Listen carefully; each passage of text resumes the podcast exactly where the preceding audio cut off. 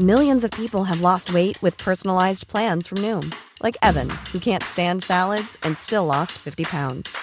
Salads, generally, for most people, are the easy button, right? For me, that wasn't an option. I never really was a salad guy. That's just not who I am. But Noom worked for me. Get your personalized plan today at Noom.com. Real Noom user compensated to provide their story. In four weeks, the typical Noom user can expect to lose one to two pounds per week. Individual results may vary. Voy a dar paso a que suba al escenario a Juan Ramón Rayo. Él es eh, doctor en economía y profesor en la universidad también. Eh, seguramente le han visto en varias tertulias en televisión. Eh, conocido por ser bastante crítico muchas veces con su opinión, pero por, por eso precisamente nos gusta y queremos tenerte aquí hoy, Juan Ramón. Así que todo tuyo. Bueno, pues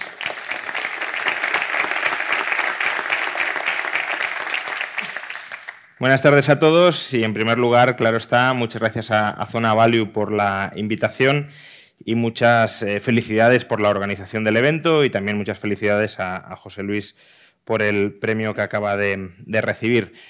Eh, el objetivo de, estos siguientes minutos es eh, bueno, poner un poco en perspectiva por qué hemos llegado a la situación inflacionista en la que nos movemos ahora mismo y cuáles son las perspectivas de futuro a medio plazo, dada la situación de la que partimos.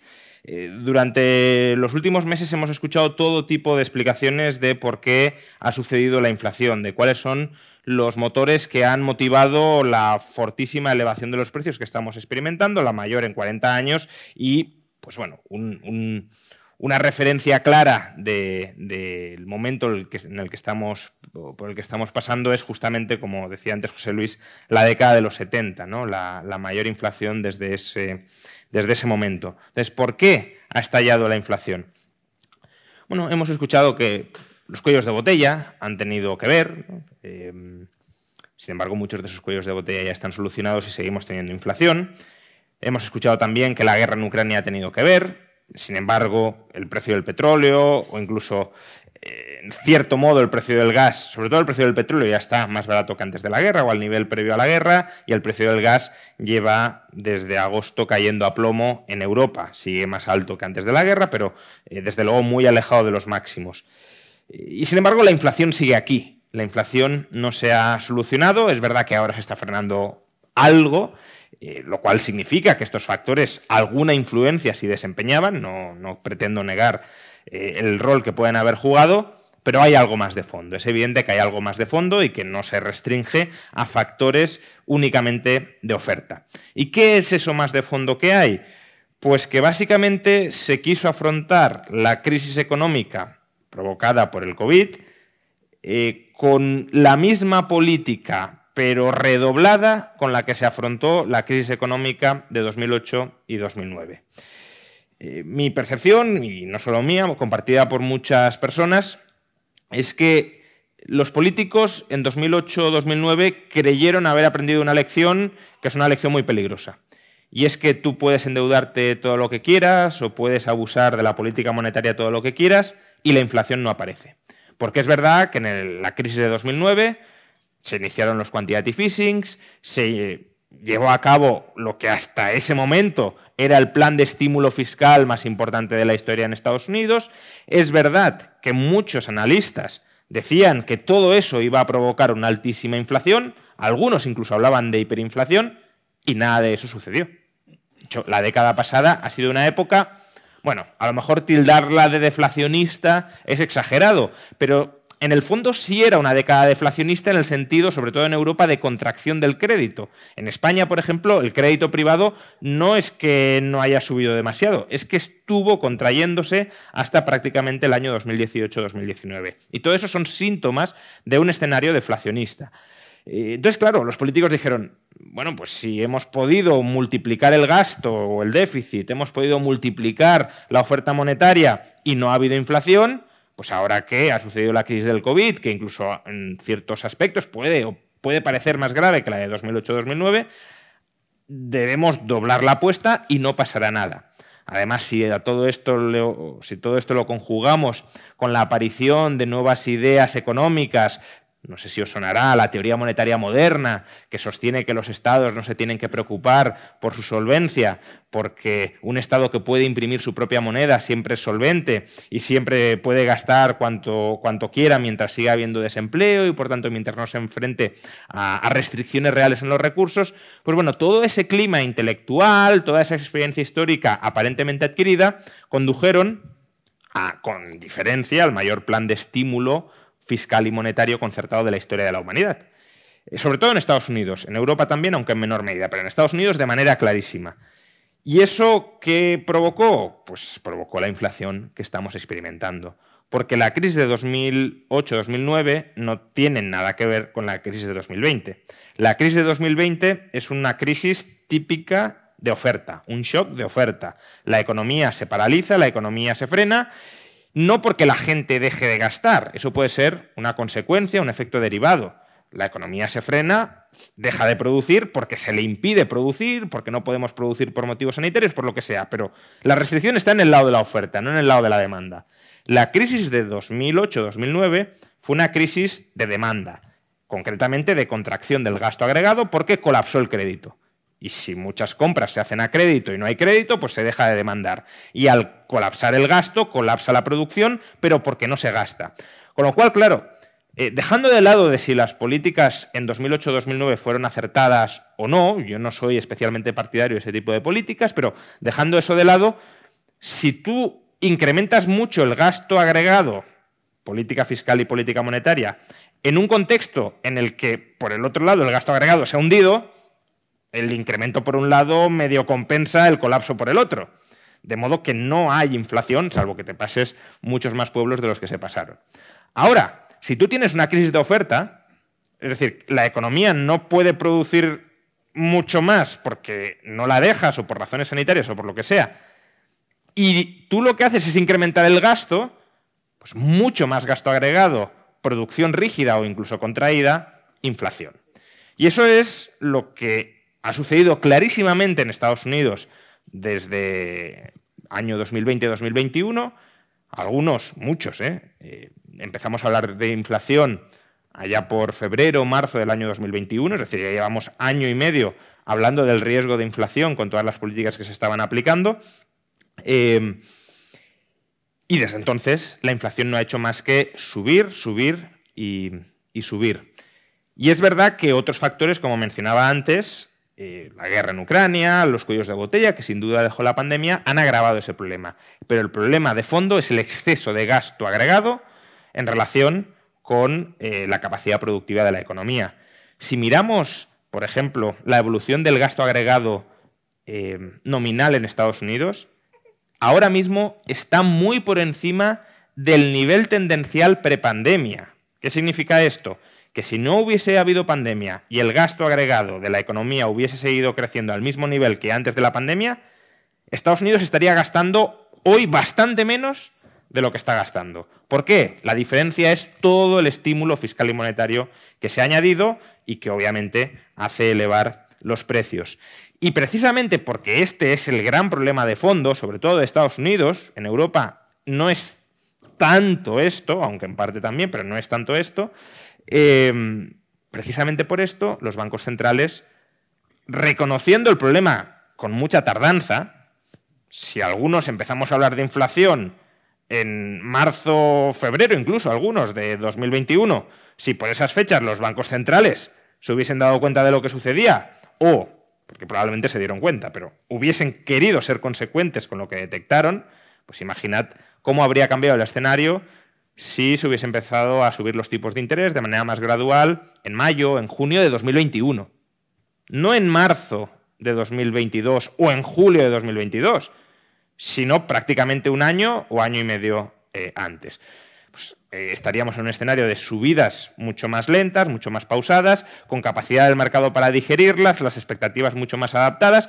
Un poco el escenario que José Luis antes ha puesto dos gráficos, cómo repercutía en bolsa un, ritmo acelerado de subidas de tipos de interés un ritmo más pausado. El ritmo pausado era más o menos digerible y más o menos aceptable. El acelerado es el que te rompe absolutamente la economía y el que además te expone a que pueda degenerar, que estos son unos riesgos que de momento el mercado no tiene incorporados, pero que hay que tener presentes que se pueden llegar a dar, el que te puede romper los mercados financieros y generar una crisis financiera. Porque eh, en la medida en que hay una revaluación muy rápida de muchos activos que se utilizan como colateral para muchas operaciones financieras, cuidado con los problemas de liquidez que pueden terminar emergiendo en partes de la economía que ni siquiera llegamos a pensar. Esto es lo que le ocurrió a Inglaterra el mes pasado con los fondos de pensiones. Fuerte subida de la deuda de los tipos de interés y por tanto caída del precio de la deuda pública, descapitalización o vamos, margin calls eh, a los que se enfrentaban los fondos de pensiones, problema de liquidez. Y si no interviene el Banco de Inglaterra, pues tienes eh, un desastre financiero ahí gestado. Entonces, en el contexto de inflación cada vez más alta y, más eh, resistente a descender, que es el escenario en el que nos encontrábamos a principios de 2022, recordad que algunos nos decían que a finales de 2021 iba a desaparecer la inflación. Eso se llegó a decir y se, vamos, de hecho fue el escenario base con el que actuaron políticos y banqueros centrales o con el que nos decían que estaban actuando.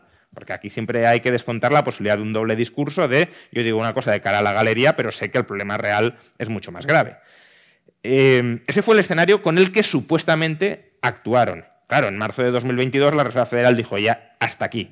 Hasta aquí porque el principal activo de un banco central es la credibilidad. Y claro, si tú estás dando continuamente pronósticos fallidos y tu moneda cada vez está más debilitada, tu credibilidad se hunde cada vez más. One size fits all seemed like a good idea for clothes. Nice dress. Uh, it's a it's a t-shirt. Until you tried it on. Same goes for your healthcare. That's why United Healthcare offers a variety of flexible, budget friendly coverage for medical, vision, dental, and more. So, whether you're between jobs, coming off a parent's plan, or even missed open enrollment, you can find the plan that fits you best. Find out more about United Healthcare coverage at uh1.com. That's uh1.com. Life is full of awesome what ifs, and some not so much, like unexpected medical costs. That's why United Healthcare provides Health Protector Guard fixed indemnity insurance plans to supplement your primary plan and help manage out of pocket costs. Learn more at uh1.com. Wow! Nice! Yeah! What you're hearing are the sounds of people everywhere putting on Bombas socks, underwear, and t shirts made from absurdly soft materials that feel like plush clouds. Yeah, that plush. And the best part, for every item you purchase, Bombas donates another to someone facing homelessness. Bombas, big comfort for everyone. Go to bombas.com slash ACAST and use code ACAST for 20% off your first purchase. That's bombas.com slash ACAST, code ACAST. Si tu misión como Banco Central supuestamente es proteger la moneda y lo último que haces es proteger la moneda, te dedicas a otras cosas como fomentar el empleo, evitar que los mercados financieros se desmoronen, etcétera, pues claro, los tenedores de moneda empiezan a decir, ¿tu prioridad soy yo o son otras cosas? Porque si tu prioridad no soy yo, me busco otro tipo de refugios, no voy a utilizar el dólar como refugio. Y si muchos inversores dejan de utilizar el dólar o el euro, me da igual, u otra moneda como refugio, pues más inflación. Entonces, ahí fue cuando la Reserva Federal actuó tarde, pero actuó y, está actuando con contundencia y está actuando con un discurso eh, coherente con la situación eh, delicada en la que nos encontramos. Situación de máximos históricos de inflación. Situación que no es del agrado de los mercados. Ayer los mercados o muchos inversores esperaban que Powell dijera unas cosas que no dijo, pero no las dijo porque no debía decirlas. Porque la inflación al final eh, sobre todo cuando está en niveles tan altos y tan enquistada como está en estos momentos, eh, pues no solo es, como bien decía José Luis, como la pasta de dientes, que es muy difícil de volver a, meter una vez la ha sacado.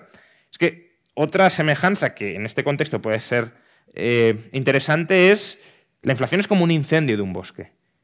Y necesitas sofocar el incendio suficiente tiempo como para asegurarte de que no quede ninguna brasa que pueda volver a prender decir, no basta con que las llamas ya hayan desaparecido, ya parezca que el problema se ha terminado. No, has de derrotar, has de machacar completamente las expectativas de inflación para que no haya ningún riesgo de, que vuelva a, prender el incendio. Y por eso, claro, el debate se está trasladando mucho a hasta qué tipo de interés va a llevar la Reserva Federal y por arrastre el Banco Central Europeo eh, los tipos de interés internos en Estados Unidos, cuál va a ser el nivel máximo, pero también nos hemos de plantear durante cuánto tiempo ese tipo de interés va a mantenerse vigente. Porque, de nuevo, los mercados están descontando como que va a venir una recesión y ante la recesión la Reserva Federal enseguida va a empezar a bajar los tipos de interés.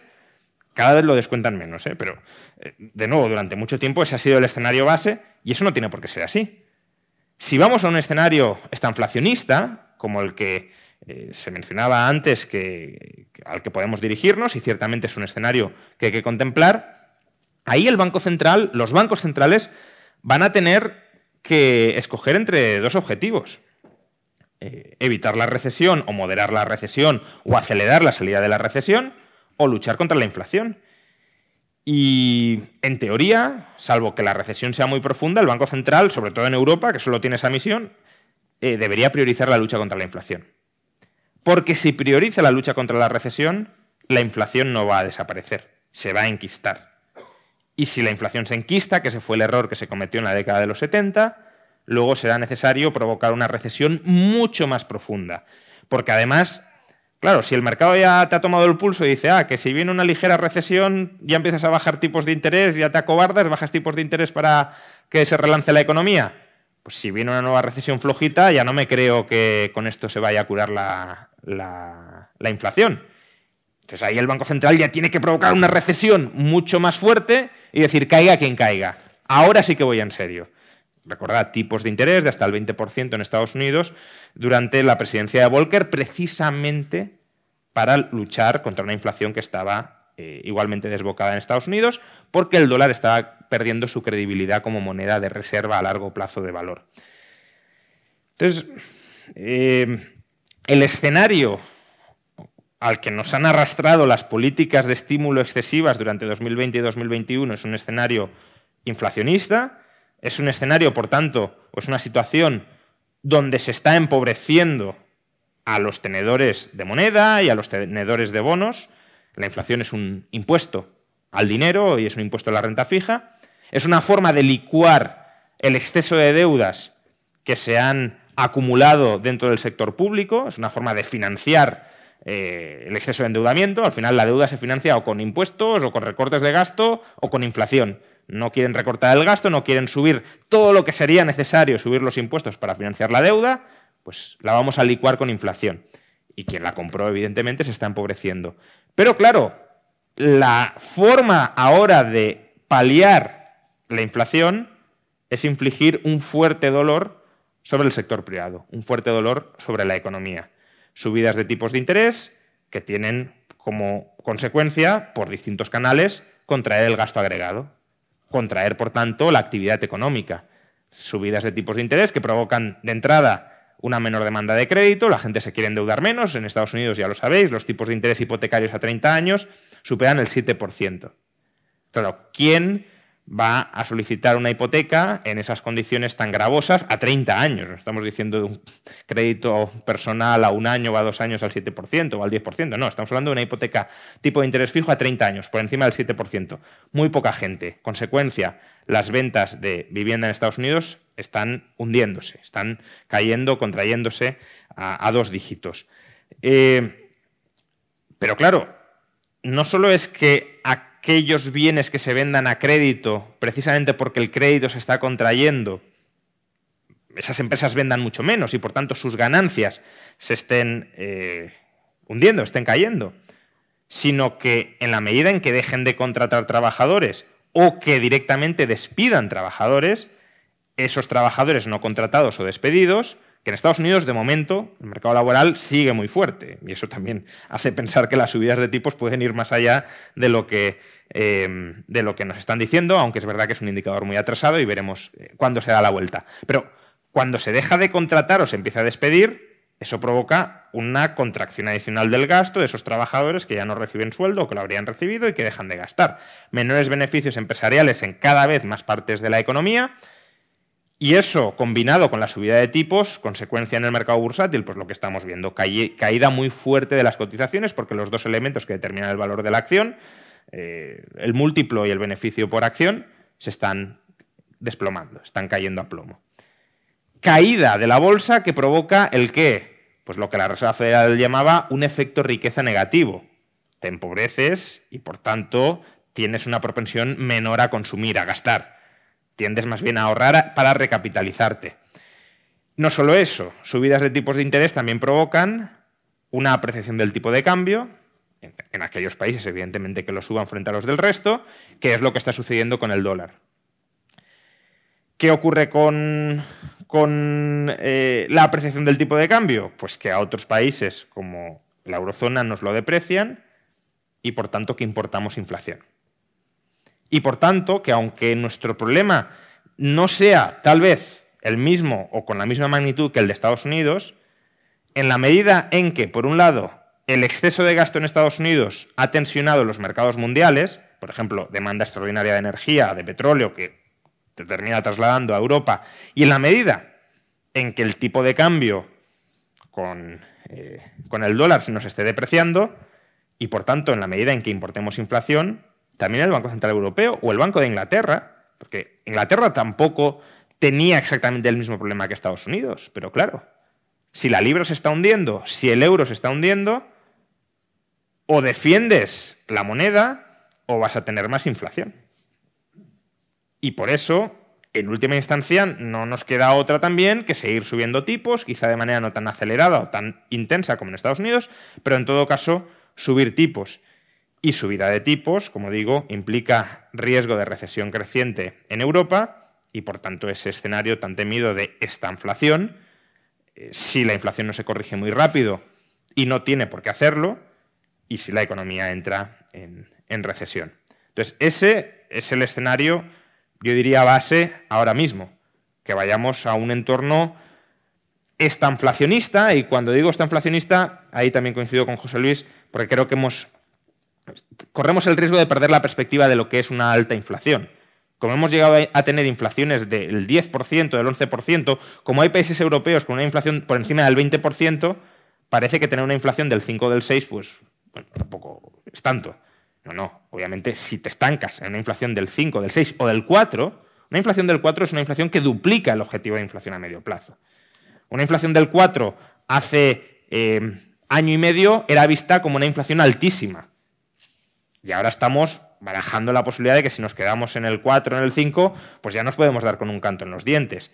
Si los bancos centrales realmente cumplen con su palabra, que eso también está por ver, porque aquí de nuevo jugamos al doble discurso de yo soy muy firme y quiero llegar al 2%, pero ya veremos cuando esté destruyéndose empleo, cuando la economía esté cayendo, si te atreves a seguir subiendo tipos de interés para, estando a lo mejor en el 5 o en el 4, seguir bajando eh, la inflación, o dices, bueno, pues si he de destruir un millón más de empleos para bajar otro punto de inflación, a lo mejor me quedo con un punto extra de inflación y con un millón más de empleos no destruidos. Eh, pero si los bancos centrales cumplen su palabra, eh, es decir, si, realmente quieren llegar al 2% de inflación, nos quedan subidas de tipos y nos queda una profundización en la recesión mayor de lo que ahora mismo se está, se está descontando. Porque, de nuevo, si queremos pasta de dientes y el tubo, que es muy difícil de volver a meter, o si lo queréis, la inflación es como el genio de la lámpara que una vez sale, pues no quiere volver a entrar. Nos ha concedido ya los tres deseos de gastar, gastar y gastar, y ahora pues toca pasar por el escenario de, de penitencia. Muchas gracias a todos.